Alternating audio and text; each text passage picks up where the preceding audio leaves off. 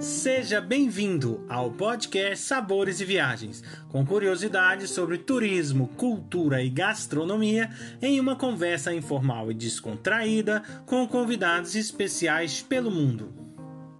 A apresentação deste podcast fica por conta de Victor Barros e Guilherme Boeste, diretores do Cooking em Portugal. Hoje o nosso convidado é o chefe Paulo Tarso. Olá, chefe, como vai? Tudo bem? Prazer, galera. Obrigado aí pelo convite. Prazer enorme estar aqui. É isso aí. Chefe, eu gostaria que, você, que, o, que o senhor pudesse comentar para a gente um pouco a sua trajetória para se tornar um cozinheiro. Pois é, vamos lá. Então, assim, eu sou... Cara, eu sou nascido e criado em Brasília, né? Capital do Brasil. E, pô, sempre amei cozinhar, mas não era algo que eu esperava fazer como carreira, assim, tipo, mas sempre foi uma coisa que eu gostava desde criança. Eu cheguei a seguir outra área, fazer faculdade, mas aí um dia eu fui assistir uma aula de culinária e, pô, tipo, amei, assim, amei. Foi uma aula que eu fui assistir, tipo, num restaurante. E eu falei, não, é isso que eu quero para minha vida. E aí comecei a estudar, né? Fiquei um ano ainda em Brasília estudando gastronomia e aí me mudei para os Estados Unidos, né? Então, eu sou formado, a minha formação toda é nos Estados Unidos. Eu sou formado em gestão de comida, bebida e hotelaria nos Estados Unidos. Me formei em Nova York no The Culinary Institute of America, que é considerado por muitos a melhor faculdade do mundo de gastronomia. Né? Então, morei cinco anos nos Estados Unidos. É, enfim, trabalhei em vários restaurantes. Trabalhei no Four Seasons de Palm Beach, trabalhei no Didi's do Hudson Valley, cara, American Bounty, por aí vai. É, e aí depois desse período fui para o Peru, né, que já há alguns anos aí é eleita a melhor gastronomia do mundo. Então morei um ano no Peru também trabalhando. E aí voltei para o Brasil em 2014, 2014 para 2015. E pô, nesse tempo comecei, tipo, tinha uns amigos querendo aprender a cozinhar, falei, ah, deixa eu ensinar a galera a cozinhar. E aí de repente, quando eu vi, tinha nascido um curso de culinária com o meu nome, o meu curso, né? E foi o que abriu minhas portas assim para mim no Brasil, tipo, foi esse curso. Então, de repente, eu estava ensinando um monte de gente. Então, tem cinco anos praticamente já aí o curso que ele completou agora em dezembro, cinco anos. É, enfim, o mundo aconteceu nesse tempo. Então, eu já abri dois restaurantes. Eu já, aliás, três agora que eu abri uma operação de delivery. Já fiz vários eventos. Sou chefe parceiro da Le Creuset no Brasil. É, enfim, cara, um monte de coisa aconteceu. Tudo por causa desse curso de culinária, né? Então, até hoje eu ainda dou aula. Eu tenho curso online. Agora a gente está parado por causa da quarentena mas, mas é isso, cara. Bem resumidamente é isso. Vou começar perguntando essa, essa questão do fundir tradições e culturas, né? Sei que já teve nos Estados Unidos, né? Teve em outros países aí, né? Aprendendo um pouco da gastronomia e fundir isso com a gastronomia local, né? Como que é para você fazer essa essa fusão de sabores aí a, a chegar na, no, nos dias de hoje atuais, né? Ah, Vitor, eu falo o seguinte, assim, hoje em dia, quando a gente trata de gastronomia, né, eu acho que a universalidade, a sua oportunidade de viajar, de conhecer novas culturas, ela é tudo, assim. É muito difícil você, tipo, exercer a gastronomia da maneira que eu imagino, é, estando sempre no mesmo lugar. Então, assim, porque, cara, cozinhar, servir as pessoas, tudo isso é uma miscigenação, isso é uma troca de culturas muito forte. E eu não falo nem assim, tipo, eu sei que poucas pessoas têm oportunidade de estudar fora igual eu tive, mas o simples fato de você viajar, isso pode ser dentro do seu país, pode ser. Então, por exemplo, eu já conheço Portugal, né? Enfim, estou indo aí de novo, mas eu já conheço. E foi uma coisa que eu amei demais, assim. Então, são coisas que eu levo hoje. É, inclusive, tem aulas que eu faço aqui no Brasil, que eu faço, tipo, de. Tem uma aula de culinária portuguesa, inclusive, que eu ensino. Então, a gente faz francesinha, faz bacalhau com natas, faz, tipo, várias coisas assim. E tudo isso se vem, assim, tipo, se deve, né, a oportunidade de estar sempre viajando. Então eu falo que, tipo, eu já morei na Austrália, morei no Peru, morei no Líbano, morei, tipo, enfim, Estados Unidos, eu conheço mais de 20 e poucos países. Então acho que isso compõe muito o que eu sou hoje como cozinheiro, sabe? Eu estou sempre aberto a olhar isso. Quando eu chego num lugar, eu não quero ir no restaurante Michelin, eu quero ir no restaurantezinho da senhora da esquina que faz aquela comida de verdade, enfim. Então eu estou sempre provando isso. Eu acho que essa você juntar isso com o que você conhece de técnica e com a sua localidade, né, os ingredientes sazonais de onde você está, eu acho que isso isso é um diferencial tremendo, assim, é esse rompimento de barreiras. E dentro dessa sua trajetória, existe algum chefe, ou no Brasil ou fora, que para você chama atenção e, poxa, realmente, não que seja um espelho, mas é uma inspiração? Então, tem vários, na verdade.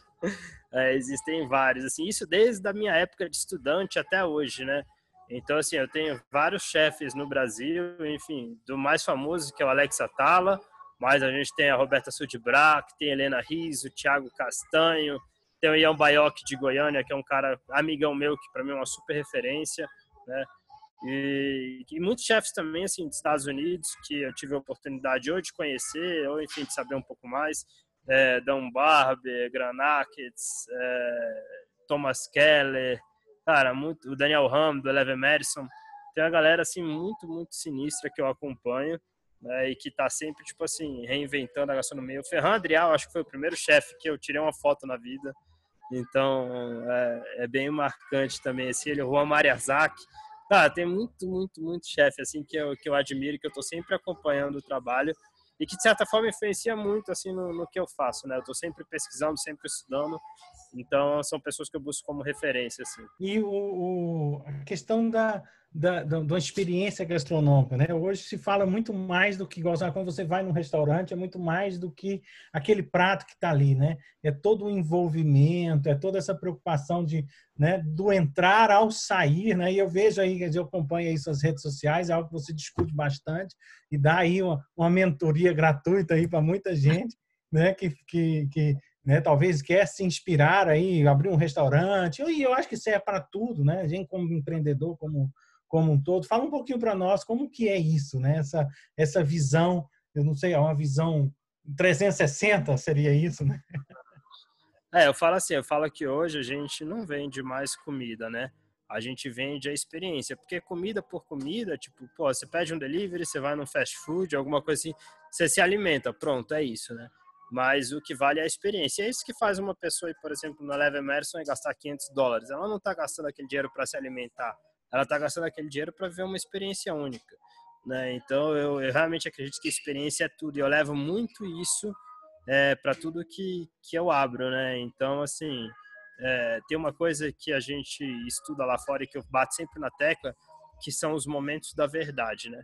Então, eu já falei isso para os meus alunos uma vez: momentos da verdade é todo aquele momento que você tem a oportunidade de formar a opinião do seu cliente. Né? Então, assim, você, isso começa quando o cliente tenta achar o meu restaurante na internet. Foi fácil dele achar? Foi difícil? Como é que foi essa experiência? Aí ele pegou o telefone e ligou para fazer a reserva. Ele foi bem atendido, ele conseguiu fazer a reserva direito. Ele chegou, o manobrista recebeu ele bem, a hostess recebeu ele bem. Então, assim, hoje eu cataloguei no meu restaurante, são 18 momentos da verdade que nós temos hoje. Do momento que o cliente tenta achar a gente até o momento que ele sai do restaurante. Então, assim, às vezes a gente fica preocupado só em fazer uma comida excelente, sendo que a comida compõe um desses momentos, entende? E você esquece dos outros 17 momentos que você poderia ter formado a opinião desse cliente. Então, a gente está sempre batendo nessa tecla assim, de que o cliente ele tem que entrar, ele tem que ter uma experiência memorável. Isso vai do conceito do restaurante, à qualidade da comida que você serve, ao sorriso no rosto de quem está atendendo o cliente, né? Enfim, aí eu estou falando só do restaurante, mas se a gente vai tratar de algo que você não tem contato com o cliente, como eu abri um delivery agora só de um prato que está bombando muito, muito, muito bem, assim, tipo em Brasília, que é o estrogonofe. Então, assim, a gente faz uma caixa personalizada, cada cliente que pede, a gente escreve uma mensagem com o nome do cliente, eu escrevo pessoalmente as mensagens na caixa, eu tô lá sempre, né? Então, assim, são detalhes, mas que compõem essa experiência. Então, realmente, experiência é tudo. Quem hoje se preocupa, ainda mais agora nesse cenário pós-pandemia, quem se preocupa só em vender comida, está com os dias contados. E, na sua opinião, é, o público brasileiro, nesses últimos anos, ele ele está mais receptivo a isso, ele consegue entender melhor assim a gastronomia. A gente sabe que começa a ter muita muito programa, né, que fala de gastronomia, leva chefes amadores ou então chefes mesmo profissionais. Como é que, que é a sua visão né, do público brasileiro atualmente em relação à gastronomia? Então, assim, o Brasil, como vocês sabem, é um país enorme, né? Então, a gente vai achar de tudo, assim. É, eu falo que tem público, tem, por exemplo, você vai para São Paulo, São Paulo é um público extremamente exigente. É, enfim, é possivelmente aí a capital da gastronomia junto com Lima e Buenos Aires na América Latina, né? Então, é, é um público bem exigente, um público viajado, um público que sabe que come. Brasília, por exemplo, que é onde eu moro, já é um público mais tranquilo, não é um público tão exigente, apesar de ter muito dinheiro para ser a capital, mas não é um público tão exigente quanto o público de São Paulo. Então, tudo depende. Eu acho que é isso. Eu acho que é você entender o seu público, né? Então, por exemplo, tem um restaurante em Brasília, que eu não vou citar nome, mas é um restaurante que faz muito sucesso e faz uma comida muito simples, né? E o chefe desse restaurante, ele já falou, ele já falou assim, tipo, cara, eu não vou ensinar o brasiliense, tipo assim, a comer menu degustação, entendeu? Se é isso que o brasiliense quer, é isso que o brasiliense vai ter. E ele tá certíssimo, ele faz muito sucesso com isso.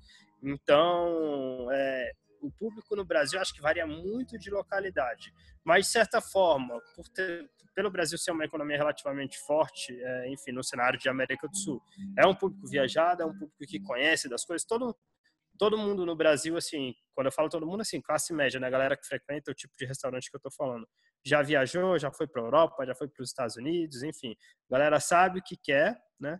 É, e está disposta a pagar. Mas mais uma vez eu bato na tecla, você precisa entregar algo além da comida.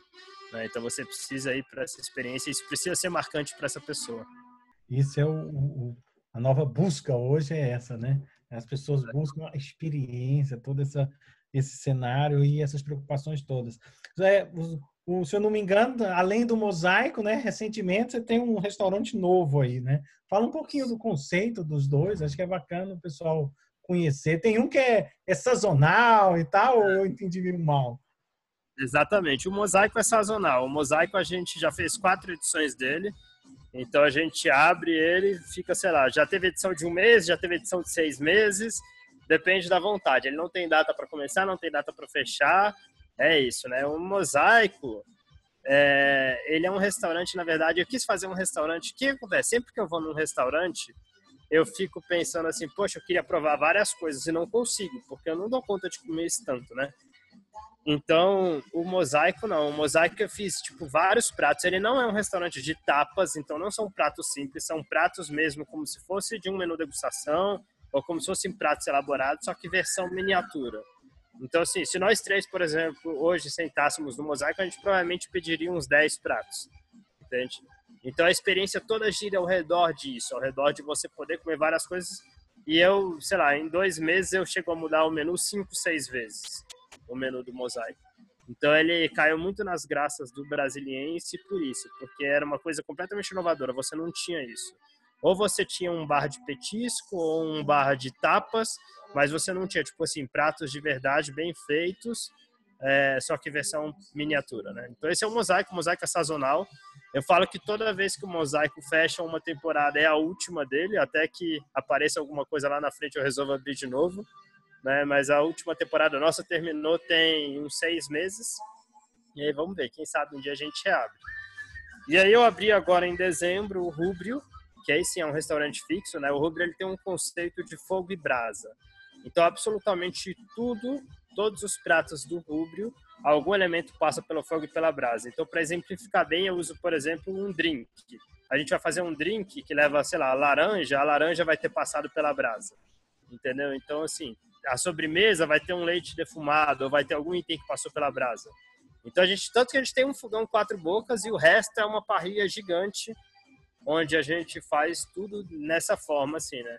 De onde sai aí tamanha criatividade para isso, né? Porque é pratos, é abre de tempo em tempo. Claro, eu imagino que tenha muito estudo, né? Muita técnica envolvida, mas deve ter um lado aí criativo que pessoal, não? Com certeza. Eu, assim, eu sempre fui, tipo, muito desse lance de tentar fazer coisas diferentes, criativa desde pequeno, né? Então eu desenho, minha família achava que eu ia ser desenhista, alguma coisa assim. Eu foi uma coisa que eu sempre gostei de fazer. Então eu sempre tive esse lado artístico meio apurado, assim. Eu já, por exemplo, eu sou péssimo administrador. Péssimo. Né? Se der dinheiro na minha mão, vai acabar em dois dias. Tipo, eu sou e eu entendo isso. Então, assim, eu tenho gente boa para me ajudar nessa parte. O meu lado sempre foi esse da criatividade, da, de, de desenvolver conceitos, de criar coisas novas, né? Então, eu estou sempre me reciclando, sempre estudando muito. Então, eu tenho, tipo assim, centenas de livros que eu estou abrindo, lendo, e é documentário, é não sei o que, pesquisando o que está sendo feito lá fora, vendo tipo o que que a galera que eu cito como referência está fazendo, entende? Então eu tô sempre tipo realmente assim, é, eu acho que essa busca pela criatividade é uma busca constante, né? Então eu nunca nunca nunca perco esse foco assim. E eu imagino que também em relação à questão do ensino, né, essa parte de formação é, da culinária, da gastronomia, eu queria que você falasse um pouquinho como que é para você, né, é, poder transferir, né, esse conhecimento através de aulas, né, para as pessoas que se interessam pela gastronomia. É, eu falo que assim, é, eu nunca imaginava que eu fosse dar aula para ninguém, né? Antes de eu começar a dar aula, minha carreira até então era 100% de cozinheiro de restaurante. Eu era sete anos cozinheiro. E aí eu fui um dia dar aula para uma amiga e de repente eu vi eu estava dando aula para milhares de pessoas em Brasília. E, e é uma coisa assim que eu amo de paixão. É algo que eu vi que eu levava jeito, que eu tinha vocação, né? Então hoje, por exemplo, o curso de culinária há muito tempo já ele deixou de ser a minha principal fonte de renda, né? Então hoje eu tenho os restaurantes, enfim, faço eventos, consultorias, etc. Mas eu mantenho ele porque eu acho que é o que eu amo fazer hoje. Então hoje você não vai me ver na cozinha de nenhum dos meus restaurantes. Assim, eu bolo o cardápio, eu coordeno, mas você não vai mais me ver dentro da cozinha. Tipo, é, se estiver tendo aula, eu estou dando aula, eu não estou no restaurante. Então é algo assim maravilhoso, é algo que abriu portas gigantes para mim, porque eu conheci muita gente através do curso. Então, pô, todo dia eu dou aula para 10, 12 pessoas diferentes. Então, você conhece empresários, você conhece é, empreendedores, políticos, médicos, de tudo que é área.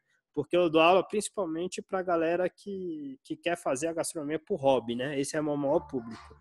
É, eu já profissionalizei algumas pessoas, inclusive grande parte da minha equipe já teve aula comigo, mas a maioria do público é isso de, de hobby, assim. Então é legal porque você conhece gente de tudo que é área e é muito bom para se conectar. Você já comentou aí um bocadinho sobre a questão da, da criatividade e tal, mas hoje o, a gente vem falando aí com alguns chefes ao redor do mundo, né? E a questão da sustentabilidade também é uma coisa que está sendo bem é, é, discutida, né? Está em, em auge das discussões aí a nível da gastronomia. E aí, no, no, no, vosso caso aí, você consegue fazer essa junção, né? Da, da criatividade, né? Da gastronomia, né? Ou local, ou né? com todas essas técnicas e essas questões de sustentabilidade integradas aí também.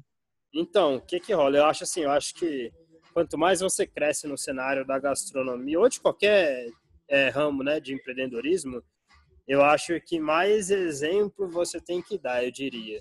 Então, se você for pensar assim, ah, eu no curso eu dou aula para 12 pessoas por dia. O meu impacto na natureza é muito pequeno. Eu não tenho um restaurante de 400 pessoas. Né? Então, eu poderia estar usando plástico pensando assim, ah, não tem problema porque meu impacto é muito pequeno. Só que o meu impacto enquanto influenciador é muito grande. Né? Então é algo que, que eu estou sempre muito atento. Então hoje a gente praticamente não usa plástico em nada, né? Então a gente tem tudo assim sustentável, biodegradável, tanto nos restaurantes, nas embalagens, em tudo que a gente faz já há algum tempo, né? Então sei lá, eu criei uma operação de batata frita que é a Les Frites, que ela tá nos eventos. Eu criei essa operação para eventos. Então ela tá na, em todas as grandes festas e shows de Brasília. Eu tenho essa operação. Então tem show que a gente chega a vender, sei lá, uma tonelada de batata. É muita coisa, né? E a gente usa, tipo, as embalagens 100% biodegradável, tudo isso. E além disso, a gente vai para os ingredientes também, né? Então, nos restaurantes, hoje, por exemplo, a minha manteiga é uma manteiga artesanal, que é um rapaz de Brasília que faz. As minhas batatas vêm de Brasília. Então, tudo que eu posso, eu uso local. Tudo. Né? Primeiro porque eu incentivo a economia, e segundo porque eu tenho uma garantia de que eu estou usando um produto muito fresco. Né? E aí é uma coisa que eu estou sempre postando no Insta e falando para os meus alunos, porque eu acho que muito além de eu usar isso, eu tenho que influenciar as outras pessoas a usarem também.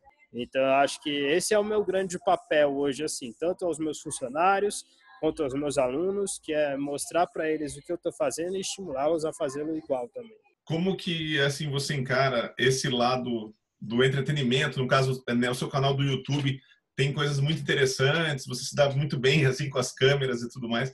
Como é que é para você esse outro lado, mais de entretenimento, de poder mostrar certas truques e dicas da gastronomia? Pois é, por incrível que pareça, eu sou bem tímido assim. Né? Então, quando as pessoas me encontram na rua, que vêm falar comigo alguma coisa, eu sou sempre muito fechado, muito introvertido. Então, não é algo fácil para mim. Mas, assim, com as aulas eu fui me soltando, né? É esse fato de dar aula e fui vendo também a importância disso. Então, quando eu falo de um assunto que eu domino, algo que eu estou acostumado, igual eu estou conversando com vocês hoje sobre algo que é parte do meu dia a dia, eu sou muito tranquilo para conversar sobre isso, né? Mas, mas assim, é uma adaptação e eu sinto hoje, principalmente, eu já estava fazendo isso já há uns dois anos, né? Essa coisa de curso online, coisas desse tipo. Mas eu sinto hoje que, principalmente por causa da quarentena, isso é, isso, essa nova tendência ela vai ser acelerada, né? Muito mais do que ela seria antes. Então, realmente a gente está tendo que que estar tá atento a isso. Então, é, toda essa parte de o canal do YouTube, por exemplo, ele foi criado depois da quarentena, então ele foi criado justamente para oferecer para o povo, é, enfim, receitas e preparos que eles pudessem fazer em casa. Todos são coisas simples, né? Então tem meu curso online também que a gente vende bastante. É, e aí eu comecei a gravar vídeo para o YouTube, então eu estou o tempo inteiro pensando assim, o que, que eu posso oferecer para o meu público nesse momento onde eu não posso cozinhar para eles. É, e aí eu estou tendo que estar tá sempre me esforçando para pensar nisso. É, e é um grande desafio, mas é muito gostoso, assim, eu gosto muito dessa parte. É, a questão da, da, da relação, da harmonização, né, da, da, da, parte gastronômica com vinhos, com bebidas da sua maneira né, mais abrangente possível, né? Como é que, que você enxerga isso? Isso é hoje uma preocupação, uma tendência? A gente está aqui em Portugal, né? Então, o berço dos vinhos e tal. Ah. Então, sempre tem essa combinação, ela não pode faltar, né? E por aí também é assim, tem essa preocupação? Vocês investem nisso também? Então, vamos lá, assim, é, eu não sou expert, né, nem em vinhos, nem em drinks, né? Então, assim, eu gosto muito, por exemplo, a minha carta de drinks do restaurante eu que faço, né? Eu que treino meus barmans, mas eu não sou profissional nisso, só para deixar claro, assim, antes que alguém veja e fale, ah, o Paulo falou isso, etc. Né? É, quanto ao vinho especificamente, eu acho que um vinho ele pode elevar ou matar uma comida. Tudo depende do que você escolhe. Então, assim, eu lembro na faculdade que a minha aula de vinho era a aula mais difícil que tinha. Né? Então, o meu professor ele era um professor super premiado em mundial. E eu lembro que eu virava madrugadas estudando para entender aquele universo novo que eu estava entrando. É, e vinhos é isso: você vai ter vinhos com textura de água, você vai ter vinhos com textura de suco de tomate. Então, desde o mais líquido ao mais grosso, você vai ter vinhos que que você vai tomar e que ele parece uma refeição por si só, de tão forte e pesado que ele é e vai ter vinho que vai ser super refrescante. Então, acho que saber harmonizar vinho é uma coisa extremamente importante, extremamente importante. Porque se eu. E assim, se eu pego um vinho, tipo, sei lá, um, um Sauvignon Blanc, que é um vinho branco muito leve de maneira geral, e jogo ele com uma carne vermelha pesadíssima, né? Esse vinho, ele, enfim, ele não tem efeito nenhum ali, ele não compõe a refeição. Então, eu acho que assim, via de regra, a maioria do público pensa sempre assim: ah, chega no restaurante, vai escolher um vinho, ah, vinho branco para carne branca e vinho tinto para carne vermelha, né? E quem entende de vinho sabe que não é simples assim, né? Inclusive, existem vinhos brancos que vão com carnes vermelhas e vinhos, e vinhos tintos que vão com carne branca, dependendo é, do poder desse vinho. Né? Só que, assim, eu não trabalho com menu degustação nos dois restaurantes. Né? Os dois restaurantes, a pessoa escolhe o prato que ela quer. Então, no final das contas, ela acaba também escolhendo o vinho que ela quer. Então a gente tem sempre um bom sommelier, né, é, para estar tá indo nas mesas, para fazer as recomendações, né, porque eu fico preocupado às vezes a pessoa ela pede um vinho que ela não entende, enfim, como que aquele vinho vai funcionar com a comida, e às vezes isso pode afetar a experiência dela na comida e ela achar que o problema era a comida, quando na verdade o problema foi o que você casou com a comida. Né? Então a gente está sempre tentando orientar assim. E eu acho importantíssimo, cara. Eu sou apaixonado por vinho. Eu lembro que a última vez que eu fui. Ah, essa história é engraçada. Véio eu fui para Portugal, né? E fui para Porto e comprei duas garrafas de vinho do Porto, um Rubi e um Town, eu acho. Não me lembro. Eu sei que eu gastei cada garrafa custou quase 200 euros. As garrafas que eu comprei eram garrafas, sei lá, de tipo 40 anos, alguma coisa assim. E assim, aqui no Brasil a gente não acha muito vinho do Porto bom, né? Então os que chegam são mais comerciais, vinhos de pouquíssimo tempo. Cara, eu tomei cada vinho aí que eu fiquei alucinado, alucinado. Gostaríamos de agradecer a sua participação no nosso podcast e também pedir que, que, que o senhor deixe as suas redes sociais para que a gente possa divulgar mais ainda o seu trabalho. Legal, é bom. Antes de mais nada, eu que agradeço o convite, foi excelente, de verdade mesmo, assim. Estou é, aqui em casa, sentado, quarentena, muito bom esse bate-papo.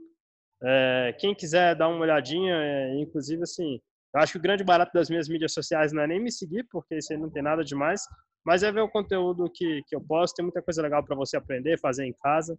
Né? Então é arroba chefe Paulo Tarso.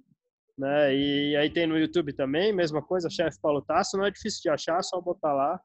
E é isso aí. Muito obrigado, chefe Paulo Tarso, por nos contar a sua trajetória e nos dar uma aula sobre gastronomia e a importância da qualidade nesse setor tão exigente. Convido a todos para o nosso próximo podcast Sabores e Viagens, com a presença da Bruna Bardavid, que irá nos contar um pouco da sua trajetória e dos encantos e sabores do Catar.